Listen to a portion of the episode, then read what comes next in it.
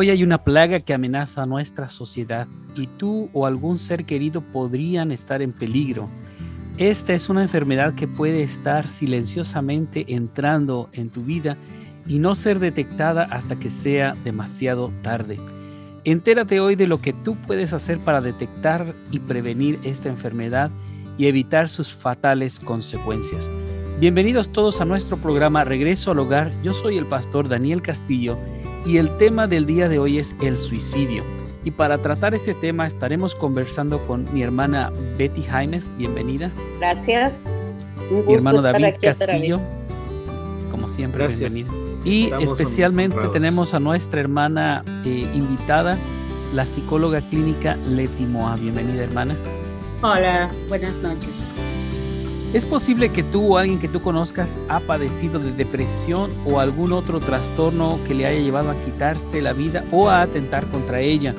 Sin embargo, cuando nos topamos con alguien en esta condición, no sabemos qué decir o cómo ayudarles, en parte porque no conocemos la naturaleza del problema. Cuando nos topamos con alguien deprimido, le decimos, anímate, no, no estés así, sonríe, Dios te ama. Es como decirle a alguien que está enfermo de la garganta, no tosas o habla normal.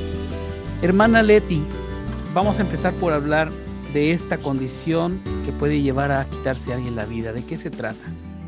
Sí, muchas gracias y muchas gracias por la invitación en este pues tan importante programa que eh, nos eh, lleva un conocimiento y que seguramente es una forma muy eficaz de, prevención. Y bueno, pues qué más eh, prevención y qué otra situación nos podría más interesar que el preservar la vida, que el que un ser humano preserve su vida como el don más preciado. ¿Qué pasa con una persona? Eh, la, Organización Mundial de la Salud define el suicidio como un acto eh, que el ser humano, la persona, decide llevar a cabo o bien lleva a cabo un desenlace fatal, una forma de hacerse daño para terminar con su vida.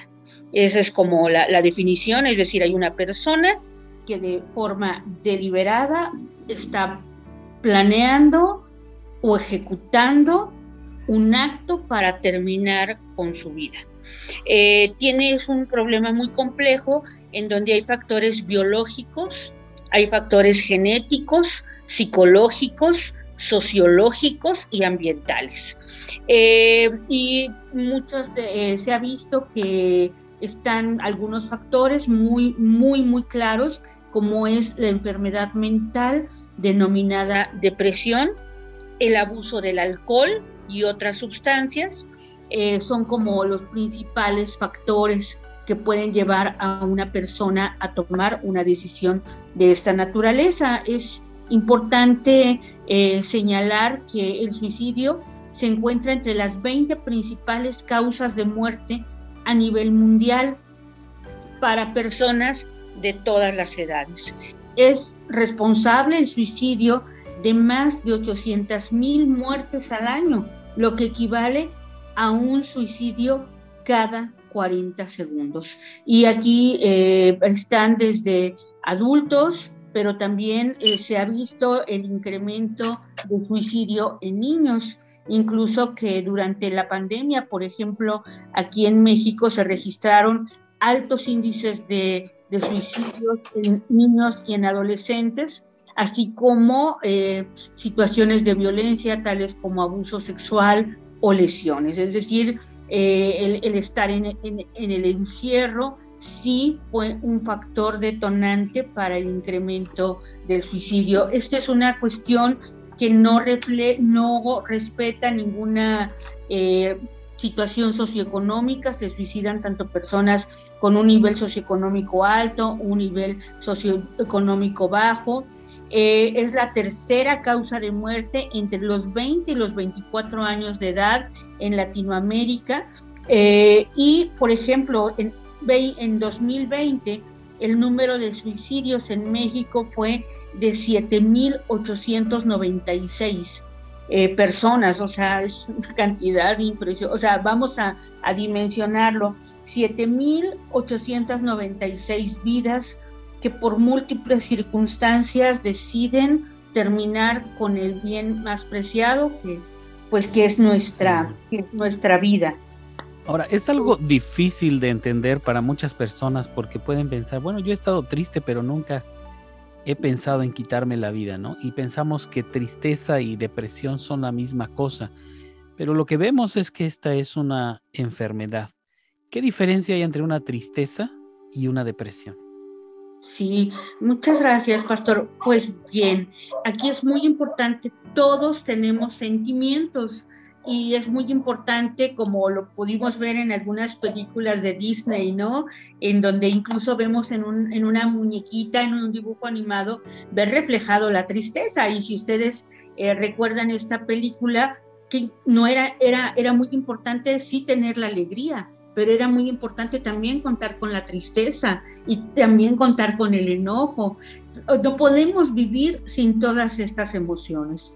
Y, en, y pues bueno, refiriéndonos a que ya vamos saliendo de, esta etapa de COVID, pues murieron muchas personas, se perdieron muchos empleos, se, eh, perdimos también esta sensación de que somos casi que eh, invencibles no es cierto, en cualquier momento nos puede llegar un COVID. Entonces estas pérdidas, la pérdida de la juventud, perder una pareja, perder una mascota, ser víctima de un robo, todo nos puede causar una profunda tristeza y es muy normal y es importante. Lo anormal sería que no nos enojáramos, que no nos entristeciéramos. La depresión es un estado fisiológico, como bien lo comentó, es un estado a nivel mental en donde faltan, hay un problema a nivel químico, a nivel eh, que tiene a nivel cerebral, en donde la persona no es responsable de esta, de esta tristeza, es una tristeza muy profunda y es una tristeza que eh, es incluso a veces es inexplicable para la misma persona, ¿no? Uno le puede decir, oye, pero estás sano, oye, pero eres muy inteligente, oye, tienes una bonita familia, pues no se me quita esta tristeza y empieza una característica muy importante que es la desesperanza. Nada tiene sentido yo no le encuentro, cuando está el, el, pensamiento depresivo, es yo no le encuentro sentido a la vida. Tú a lo mejor sí se lo puedes encontrar, pero mi estado anímico, mi estado bioquímico no me permite eh, poder conectarme y poder que tenga un sentido la vida. Entonces, uno puede estar muy triste por la pérdida de una mamá, de un papá, de un hijo, ¿no? De hecho, por ejemplo, hay mamás que, dicen, bueno, me quiero morir por, por, por la pérdida de mi único hijo. Y han ido al médico y les dice, señora, pero usted está muy sana, no hay un indicador que próximamente venga la depresión, dice, pero me quiero morir. Sin embargo, salen adelante. Sin embargo, conocemos mamás o conocemos viudas que salen adelante a pesar de una pérdida muy, muy difícil. ¿Pero por qué? Porque no están en un proceso depresivo. En cambio, el depresivo puede no tener realmente en este momento, actualmente, una situación que precisamente le, detone o puede existir cosas que le detonen este sentimiento de una profunda tristeza y de una profunda desesperanza. Y como usted lo comenta, es una enfermedad mental multifactorial en donde tenemos que entrar varios, ¿no? Y una parte muy importante es la parte médica. Hay, una, hay un desajuste, hay un desequilibrio a nivel bioquímico que tiene que ser atendido, que tiene que ser atendido y muy probablemente tendrá que ser medicado. Posteriormente vendrá la parte psicológica, posteriormente también tendrá que hacer cambios importantes en su estilo de vida y algo muy importante también la parte espiritual, ¿no? Pero sobre todo yo quisiera recalcar aquí la parte que tiene que ver con una enfermedad que tiene que ser atendida médicamente. Y eso no todos los que todos pasamos por tristeza y no todos necesitamos ir al médico. El paciente que tiene una depresión tiene que ir al médico. A veces los médicos dicen, ¿cuánto día, ¿cuántos días llevas sin dormir? Llevo una semana sin poder dormir o estoy durmiendo demasiado. ¿Cómo podemos eh, verlo? Personas que están con una profunda tristeza, un llanto incontrolable, suben o bajan de peso de manera muy drástica, cosas que antes les gustaba hacer, dejan de hacerlas, no se pueden levantar de la cama y no es flojera, porque muchas veces es, ya, ya, lo que tú tienes que hacer es bañarte y es que no puedo levantarme de la cama, de verdad que no puedo, tienen a aislarse, a, a estar en una cuestión de obscuridad, y lo más grave es cuando nos empiezan a comentar que ya no le encuentran sentido y que a lo mejor han pensado en la muerte y empiezan con un discurso muy recurrente con los, la muerte, con quien se ha muerto, y si yo me muriera, y si hago una carta póstuma, y quienes me recordarían si yo me muriera. Eh, empiezan, por ejemplo, a no quererse bañar por días eh, y encerrarse, encerrarse, y en ese momento es cuando es muy importante una intervención preventiva. Había escuchado una vez en un podcast de una, una mujer que contaba su historia de depresión y decía precisamente es hay días en que no, no quieres este, levantarte, te duele levantarte. Hay días que no quieres bañarte, es más, no te importa bañarte o no bañarte. Pierde el sentido, eh, el, esas mínimas cosas de este que podríamos considerar como cotidianas. Pierden sentido. No me importa lavarme el cabello tres semanas, cuatro semanas, no me importa cambiarme los calcetines, no me importa todas esas cosas que en algún momento hasta nos hacen sentir bien, le, le, pierden el sentido. Pero este también decía esta mujer, en el momento en que una persona que tiene depresión acepta o se da cuenta que tiene depresión, ya pasaron tres, cuatro años, cinco años en que ha estado viviendo esas situaciones. ¿Cómo que no es algo de, de, la noche a la mañana. Hay que estar atentos a estas señales para ayudar a nuestros seres queridos o a nuestros compañeros que, que conocemos. Cuando empecemos a ver estas señales, debemos prestar atención y hacer algo al respecto, ¿verdad?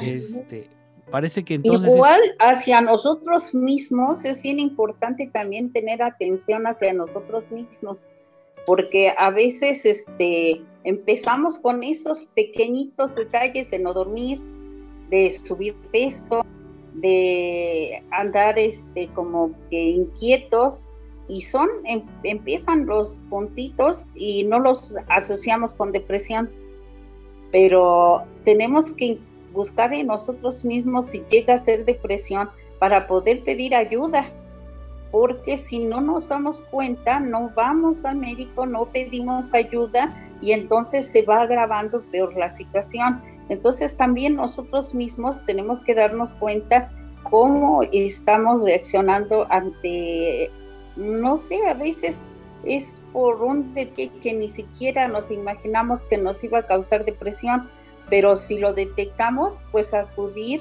para poder tener atención adecuada y evitar que sigamos deteriorándonos.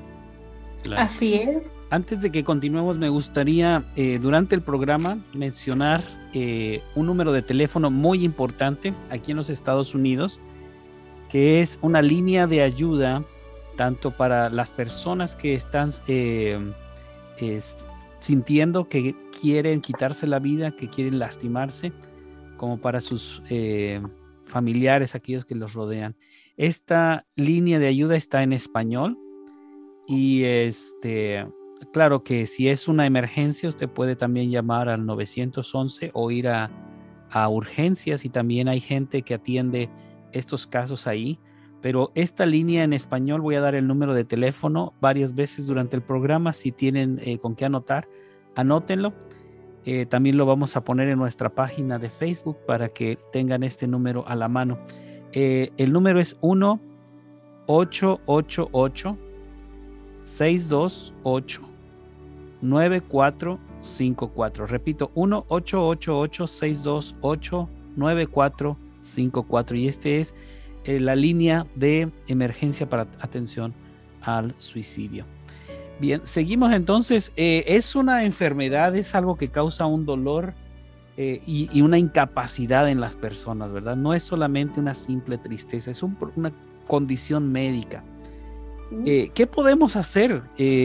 ¿Cómo les decimos, cómo hablamos con, con, nuestros seres queridos cuando detectamos una de estas señales, uno de estos síntomas? Muy bien. Sí, yo creo que lo tanto para el familiar como para el mismo el mismo enfermo, hay una frase que me parece muy importante que dice, lo que más puede afectar la vida de un enfermo emocional, si tengo esta enfermedad emocional, es no saber que lo soy. Esa es la, la situación más, más difícil, que no me reconozca como un enfermo emocional y hacerle ver a la persona que él no escogió estar enfermo. No es que sea flojo, no es que le tenga miedo a la vida, no es que sea perezoso, no es échale ganas, no es, oye, pero si otros este, que tienen menos cosas que tú son más felices, todo eso no sirve, ¿no? Porque es como se, se, a veces se comenta la depresión, son unos lentes, unos lentes negros que no se los puede quitar. Entonces, así aunque a lo mejor haya otras personas con otros motivos para estar tristes, pero él tiene una situación. Y es muy importante, como lo comenté primero, que la persona, el familiar, el amigo, que ve una tristeza perturbadora más allá de lo normal o de lo esperado, podemos hablar de una depresión y que, como les comenté, es un trastorno físico, bioquímico, y que incluso se nace con esta predisposición. No hay culpables. Puede ser cuestiones de nacimiento que se van eh, también eh, agudizando o complicando con experiencias estresantes, trastornantes, desagradables. Y en este caso, lo importante primero, nosotros como familiar, ¿qué es lo que tendríamos que hacer? Lo primero que tenemos que hacer es escucharlo, e irle preguntando cómo te sientes, cuál es tu tristeza, eh, de qué se trata tu, tu, sufrimiento. No dejarlo solo, eso es sumamente importante. No es dejarlo, es no dejarlo solo, evitar cualquier método por el cual pueda dañarse. Si él ya nos está hablando, eh, a lo mejor dándonos algunas señales pues bueno, es no dejarlo solo y por supuesto con elementos que él pueda utilizar para quitarse la vida o hacerse daño. Avisar a las personas más significativas para no dejarlo solo, pero aquí lo más importante, lo más importante es que no lo podemos dejar sin atención. ¿Qué es lo primero que tenemos que hacer? Es acercarlo a una ayuda médica. Aquí sí estamos hablando de una situación médica en la que debemos de actuar lo más pronto posible. Ahí sí es donde ya podemos eh, comentar que es necesario verle, decirle al paciente que él no escogió estar enfermo, pero sí somos responsables de su recuperación. Es un trastorno. Este, sí, perdón. Perdón, decía, hay, hay dos preguntas que me surgen ahorita. Decías, hay algunas señales que están dando. ¿Cuáles serían estas señales? Las señales, la más significativa, sí. Y la otra pregunta es, este, dices, es una cuestión médica y hay que llevarlo con un médico, pero ¿con quién sería? ¿Un médico familiar, un médico general o un psiquiatra, un psicólogo o con quién? Bien, es un trastorno que debe de ser atendido por un médico. Puede ser un médico general que debe de hacer el diagnóstico y que sugiere el tratamiento. Y muchas veces cuando el paciente llega, ahorita voy a, vamos a, dar algunas señales, este médico eh, se recomienda que sea un psiquiatra. Es un psiquiatra quien debe de hacer el diagnóstico que sugiere el tratamiento médico y una vez que el paciente esté recibiendo el medicamento adecuado, la psicoterapia es indispensable e insustituible. Como vemos, no estamos hablando aquí de que, ay, me pone muy triste esta situación. Podemos ir con el psicólogo y hablar sobre todo cuando se presenta un duelo, por ejemplo. Pero ya una persona con una profunda tristeza, que no para de llorar, que se aísla y sobre todo que empieza a tener una idea suicida o incluso una amenaza. Oigan, me voy a matar. Es que a veces me dan ganas de tirarme de un edificio que esté enfrente de mi casa. Eso ya es una ideación. Eh, se ha eh, comentado muchas ocasiones en donde, ay, el que dice que se va a matar nada más lo dice, pero no lo hace. Eso es un mito. Quiere llamar la atención. Quiere llamar la atención, pues, pues entonces hay que brindarle esa atención. Empieza con notas de despedida, empieza a planearlo, empieza a regalar posesiones, el aislamiento, empieza aún con trastorno de sueño o de apetito bastante severo o también un consumo inusitado, inesperado de alcohol o drogas. Me parece que estas son las señales más importantes cuando ya está hablando de una cuestión de que lo está planeando, que ya lo está ideando. Incluso yo lo, yo lo he escuchado así, ¿no? O sea, hoy salí y entonces pensé en las pastillas o pensé en, en, tal cuerda o pensé en el metro, ya te va dando ideas y en ese sentido es no dejarlo solo y acercarlo lo más pronto posible. Quisiera, antes de que lleguemos a nuestra pausa, eh, hacer una pregunta respecto a la depresión postparto, porque no sé si es este, algo semejante o, hay ciertas características, pero eh, parece que es algo común que, muchas veces ah, pasa desapercibido y yo conocí un caso de, de, un papá que llegaba a la clínica con su bebé porque eh, la mamá apenas unas semanas después de haber dado a luz se quitó la vida. Y, creo que esto es algo muy serio que, a veces no se, no se habla mucho de esto, pero es algo común. Y es este muy común, muy grave y, que es importante, sí, eh, las mujeres lo hablan como al desprenderme de alguien que vivió conmigo durante nueve meses, causa una, una situación importante eh, a nivel biológico, a nivel químico y a veces también el temor de que a su bebé le pueda suceder algo. Y empiezan verdaderamente conductas totalmente contrarias o extrañas a como esa chica o como esa mujer estaba anteriormente. Eh, sí, y entonces también ahí el equipo de salud mental debe de entrar porque esta mujer debe de ser atendida médicamente. Eh, es, muy importante, eh, comentaba, no retrasar la atención, a diferencia a lo mejor de otros temas que nos puedan comentar, pero en el caso de la amenaza o de la ideación suicida, eh, aparte de acercarlo, durante todo ese proceso de acercarlo, no, no se trata de encontrar los motivos, no, porque en este momento todo, puede ser motivo para, para, para el suicida. Él está buscando, él está en una disyuntiva de morir o de aferrarse a algunas cosas en las que valga la pena eh, aferrarse para seguir viviendo. Eh, y entonces, con el medicamento adecuado, con la psicoterapia adecuada, podemos encontrar esos motivos que le van a permitir aferrarse a la vida y estar en la vida, ¿no? Pero antes de hacer cualquier tipo de manejo, me parece que aquí sí es la parte hospitalaria y de la intervención médica. Hablando de esta intervención, vamos a repetir el número de la línea de atención al suicidio en español y el número de teléfono es el 1888 628 9454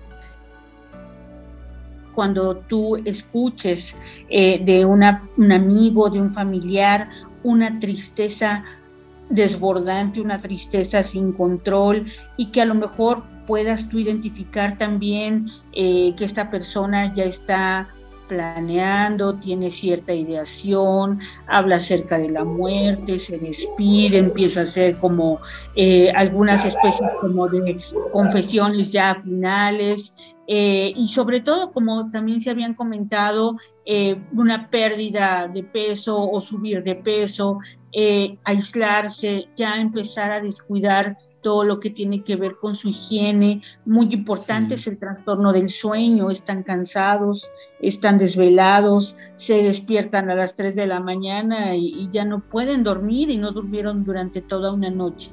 Entonces, ah, por supuesto que pueden haber alrededor situaciones detonantes como la muerte de un ser querido o una relación, una relación valiosa, pero esto va más allá de lo que normalmente nosotros podemos llorar y bien por algo que perdimos. Entonces, cuando estemos en una situación así, es como muy importante no dejarlo solo y acercarlo a la atención médica, médica especializada, para que sea ya el médico quien diga se trata de un proceso depresivo, un proceso ansioso eh, o por consumo de drogas, y él va a dar el tratamiento indicado y ya se va a auxiliar de los otros profesionistas, trabajo social, psicología, este, eh, alguna orientación de alguna otra temática.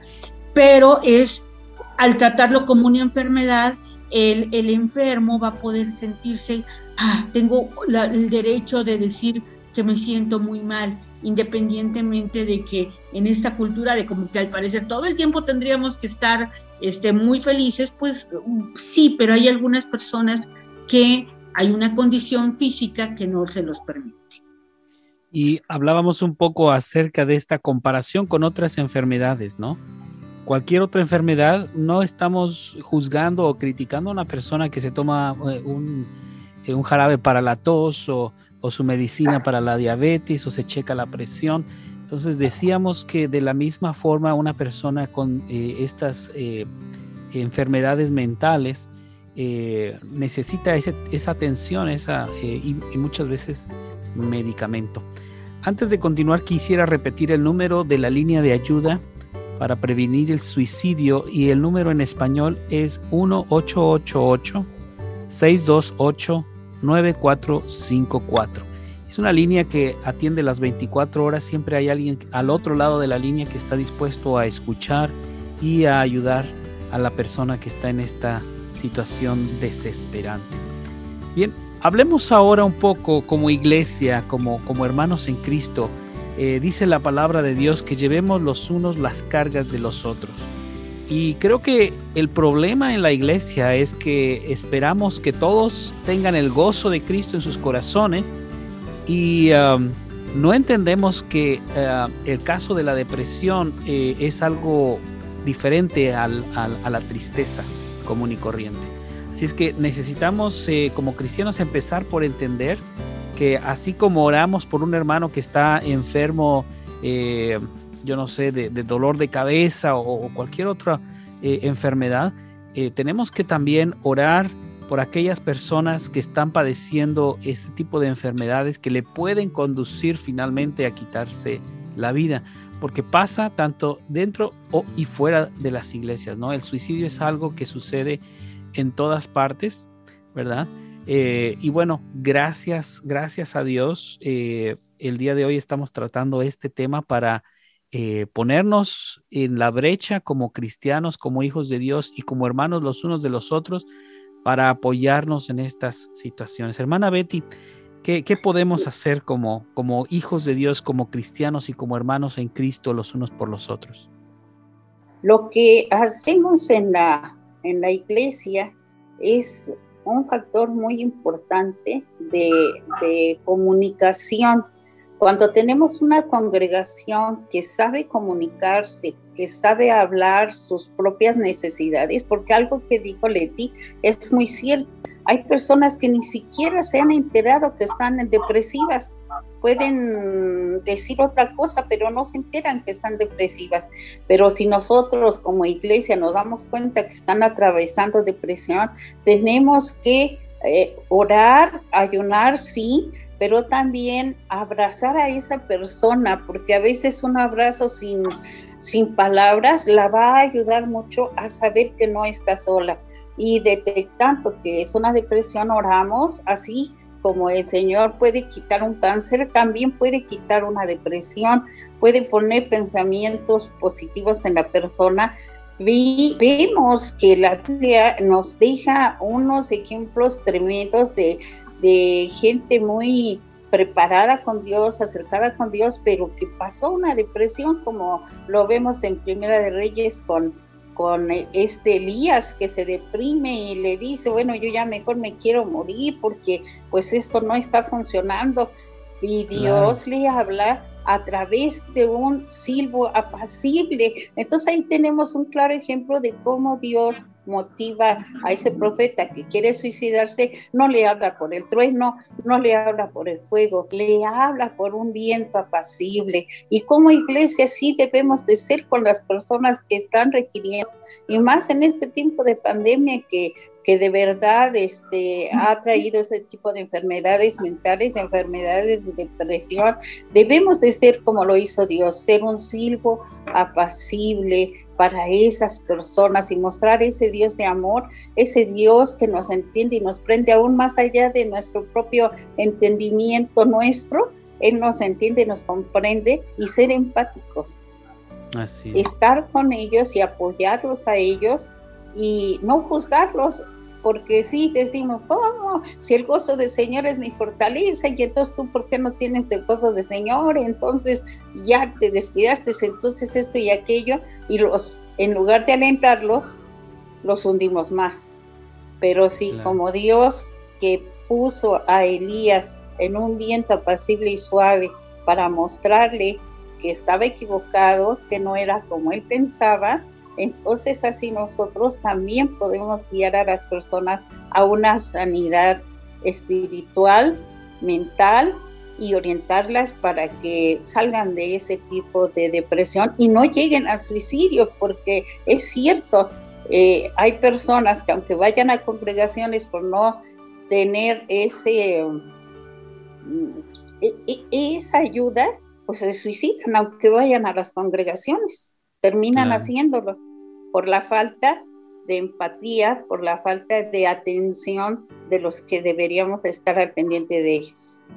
Así es, somos una familia en Cristo, ¿no? Somos hermanos, deberíamos tener una red de comunicación y de soporte los unos con los otros, orar cuando vemos que alguien está enfermo, orar por su sanidad, ayudarle a orar a que ponga eh, su situación en las manos de Dios y que Dios le revele el valor que, que esta persona tiene a los ojos de Dios, ¿no?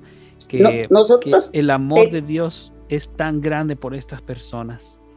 Sí, nosotros tenemos nuestra red de oración al momento que sucede algo, eh, eh, hay una empatía y ya sea un dolor de muela o un accidente o algo que pasa, inmediatamente lo ponemos en el grupo para estar orando los unos por los otros y creo que Dios ha respondido a eso pero sí es muy cierto que mucha gente está depresiva y ni siquiera lo ha notado. Entonces también es. un paso muy importante cuando descubrimos que tenemos depresión porque es cuando vamos a pedir ayuda.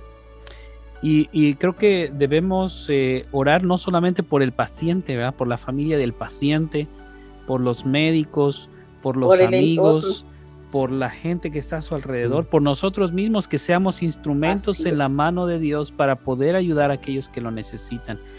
Ahora, aun cuando estamos orando por los enfermos, no le decimos ya, ya oramos por ti, no tomes tu medicamento, porque sabemos que muchas veces Dios utiliza los médicos, utiliza la medicina para, para hacer su, su obra en la vida de las personas. Así es. Es el medio de gracia que tenemos, son los medios de gracia que tenemos Bendito Dios por todas las personas que son especialistas eh, en estos, este, eh, en estas enfermedades, como nuestra hermana Leti, con toda sabiduría, y ella dice, aquí llega mi límite, yo tengo que recurrir a un médico y llevo al paciente a un médico. Eso es hermoso, saber que, que se puede componer de varios elementos la ayuda a una sola persona.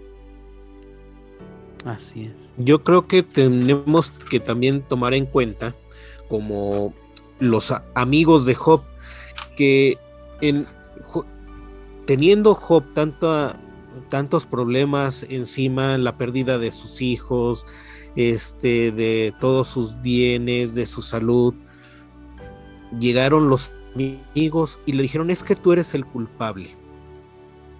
Y le empezaron a recriminar y diciendo, es que estás negando. Creo que nosotros tenemos que evitar hacer eso. Una persona que se siente deprimida, una persona que, digamos, incluso tal vez no deprimida, una persona que ha tenido un mal día, no merece ser juzgada por ese mal día. Y menos una persona con depresión. Tenemos que ser empáticos con, con ello. Oye, es que me siento así. Bueno, vamos a orar este, no sé cómo ayudarte, vamos a orar juntos. Y este, y, pero vamos a, vamos a estar aquí contigo, ¿no?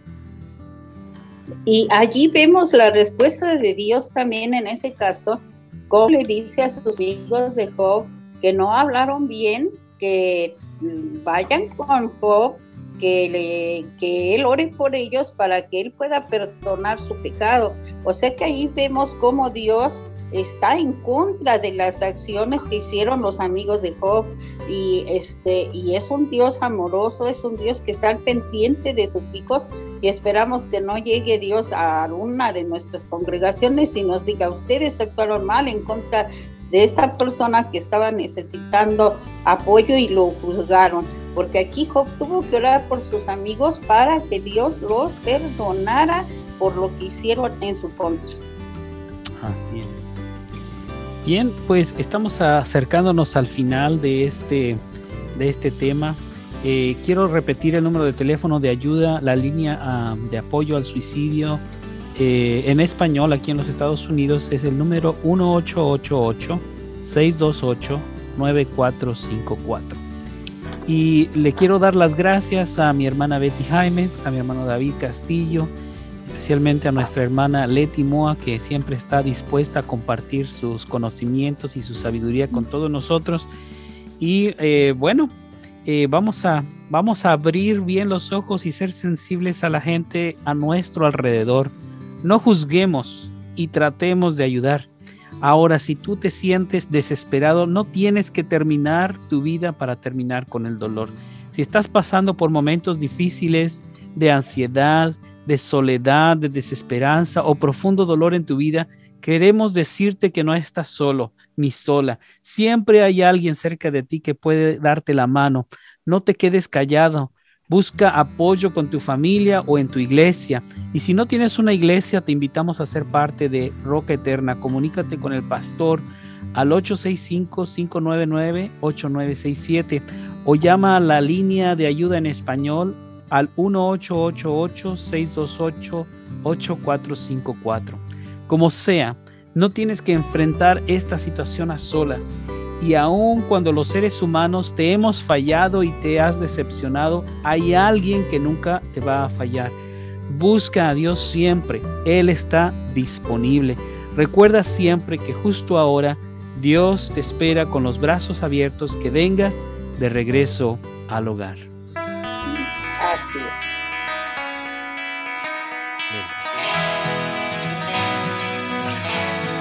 Gracias, hermanos. Dios les